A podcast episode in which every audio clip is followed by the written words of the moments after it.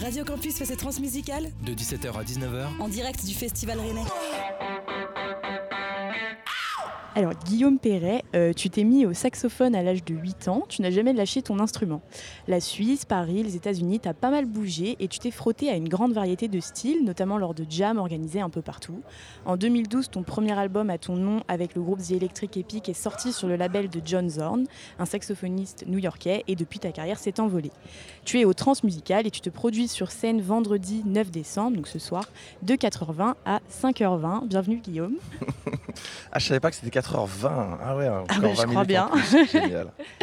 Alors, donc, tu as d'abord découvert le saxophone de manière assez classique, tu as fait le conservatoire euh, mhm. notamment, il me semble. Euh, mais là, ta particularité, c'est que tu utilises un saxophone électrique et des loopers. Euh, comment elle est née cette fusion entre un instrument plutôt classique et associé au jazz et une sonorité plus électro? Bah, C'est juste de la, de la découverte de, de, de pédales d'effet qui existent depuis quand même un certain temps pour plein d'instruments qui étaient déjà utilisés par certains sur euh, déjà des sax, des trompettes. Il y a eu déjà des petites choses. Je n'ai pas un précurseur là-dessus. Après, moi, au moment où j'ai utilisé ça, j'ai vu les possibilités et ça m'a juste excité à fond, ça m'a inspiré et du coup, je suis allé à fond là-dedans. Et j'ai un. Bah, je suis quelqu'un d'assez entier. Quand je fais un truc, je fais vraiment. Bah, voilà, je, je vais, j'essaie d'aller le plus loin possible. Et puis, du coup, euh, bah, j'ai modifié mon instrument. Il y avait l'aspect lutherie aussi qui était super important de, bosser avec des gens qui fabriquent des micros, d'autres qui fabriquent des trucs sur mesure. En fait, j'aime bien les trucs custom et sur mesure.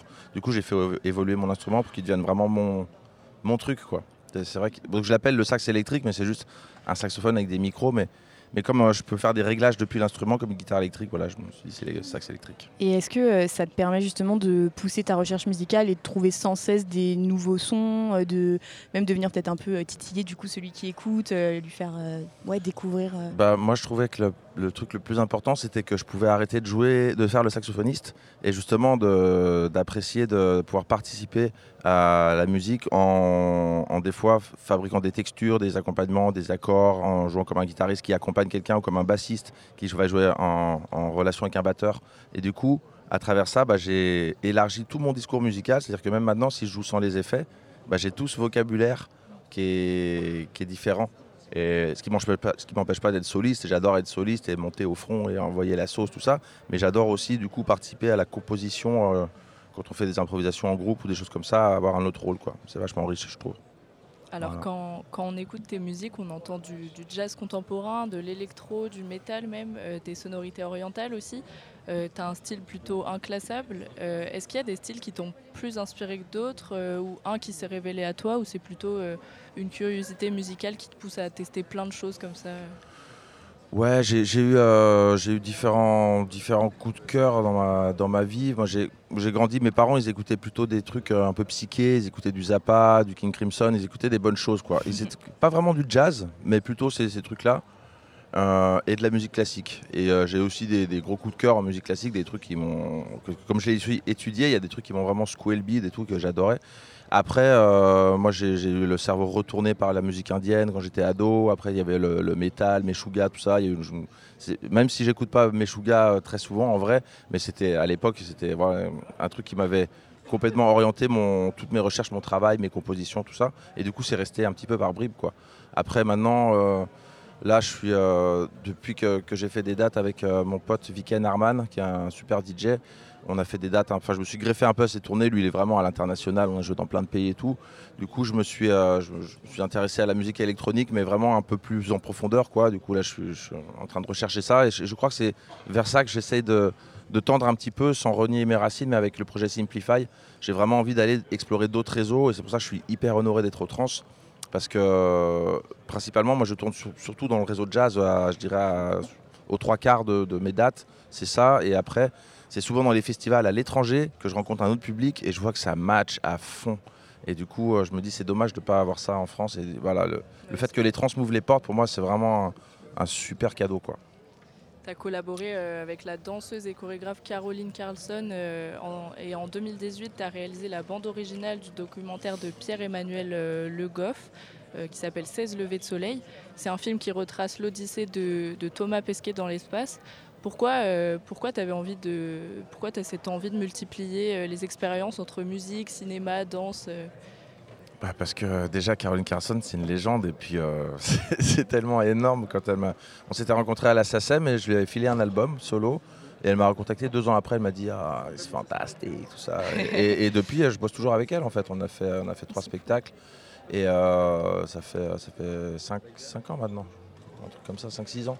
Donc c'est cool c'est une super équipe et puis euh, puis la proposition de de la 25e heure, qui est la boîte de prod qui a fait ce film avec Thomas Pesquet. Là, c'était pareil, c'était une espèce de cadeau. Euh, enfin voilà, j'ai écrit un morceau qui a été joué dans l'espace par Thomas au sax. Il y a, et puis il y a toute l'aventure. Puis après, du coup, j'ai pu, euh, pu le rencontrer plusieurs fois. Et puis. Ça s'est passé comment cette rencontre bah, c'est, il est, je pense qu'il est, il est assez comme il paraît. Hein. C'est quelqu'un de très simple et très, très, très tranquille. Très, il est humble et il fait son taf. voilà. Sur ton site officiel, on peut lire que ton opus euh, A Certain Trip est né en partie de l'inspiration que t'a donné euh, la création de cette euh, BO, justement. Mhm. travailler sur la bande originale d'un documentaire comme celui-ci, ça a marqué un tournant dans ta musique? Hum, Un tournant, non, je pense que c'était une continuité. Mais par contre, là où je suis content, c'est que là, on a, pour la, le quartet qui a enregistré cet album, là, on, on vient de passer en mode ciné-concert. Donc pour la première fois, on joue en direct avec les images. Et ça, c'est vraiment, euh, vraiment super chouette. On, vient juste de le créer, ça s'est fait cet été. Donc là, c'est voilà, il commence à avoir les dates qui tombent parce que c'est à peine en, vente depuis peu. Euh, mais il y a beaucoup de répondants euh, pour ce projet, donc c'est chouette.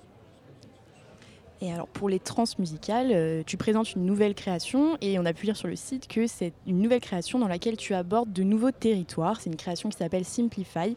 Euh, nous, on voulait savoir qu'est-ce que tu entends par nouveaux territoires? Est-ce que c'est euh, plutôt des nouveaux espaces musicaux ou c'est vraiment aussi l'idée d'être allé chercher de l'inspiration dans bah, vraiment physiquement des territoires ou des régions du monde différentes par exemple? Alors ça, elle est, elle est piquée dans tous les pays et les époques et tout ça, c'est quelque chose que j'ai toujours fait.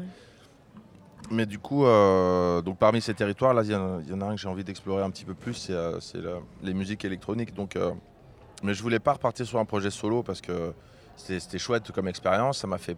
Par contre, le projet solo, c'est un truc qui a été un tournant parce que ça m'a fait progresser à fond. En fait, j'ai enchaîné la balle, mais après, je me suis dit, mais mince, comment je vais faire en live en fait? Ça va être, c'est impossible de faire ça. Du coup, j'ai, bah, fait quand même. J'ai trouvé des solutions. Et en trouvant ces solutions, du coup, j'ai progressé à fond sur les loopers, sur, sur le, plein de choses. Euh, et, il me manquait vraiment l'interaction avec euh, des musiciens. Mais je voulais quand même une formule minimale aussi. C'était aussi l'ambiance un peu Covid, euh, et plus de thunes, plus, de live, tout ça. Donc il faut être mobile, faut faire des trucs efficaces. Et c'était un peu dans cette logique-là. Donc, donc voilà, j'ai branché, j'ai branché Tao Erlich, qui est un super batteur. J'ai eu l'occasion de le faire avec aussi Martin Van Germé, qui est le batteur du, du quartet Certain Trip, avec avec euh, Volcan, euh, un, batteur en Turquie. Enfin voilà, c'est aussi modulable. Mais euh, en tout cas, la formule marche bien parce que bah, je, pilote beaucoup de machines, je joue du sax. Bon, je suis très occupé sur scène. Maintenant, j'ai un step à passer que j'ai pas encore passé. C'est celui d'arriver à me libérer un petit peu de mes manipulations pour être plus avec le public, parce que je suis vachement dans ma bulle en fait. Et j'ai envie que ça bouge plus. Et, les, rares fois où je m'adresse un peu aux gens, où je, j'essaie de les faire participer, ça, marche tout de suite, mais euh, voilà, c'est mon objectif là. Tu as de nouveaux projets euh, prévus après ça? Bah, Disons que celui-là, il, faut, il y a tout à faire. C'est-à-dire que j'ai pas encore enregistré l'album, j'ai enregistré en février. Donc euh, après, je vais le défendre, je vais faire des lives et puis j'ai encore énormément de progrès à faire sur ce set. C'est un truc qui évolue. en fait, j'ai commencé à, à, faire des dates, mais c'était archi pas prêt en fait. Mais de date en date, je, je progresse. Mais là, je crois que je suis prêt pour les trans quand même. Mais super, en tout cas ça donne vraiment envie de venir découvrir euh, ce, set. Donc euh, bah, merci d'être venu et on rappelle que tu joues dans le hall 9 ce soir de 4h20 à 5h20 si je ne me trompe pas. C'est ça.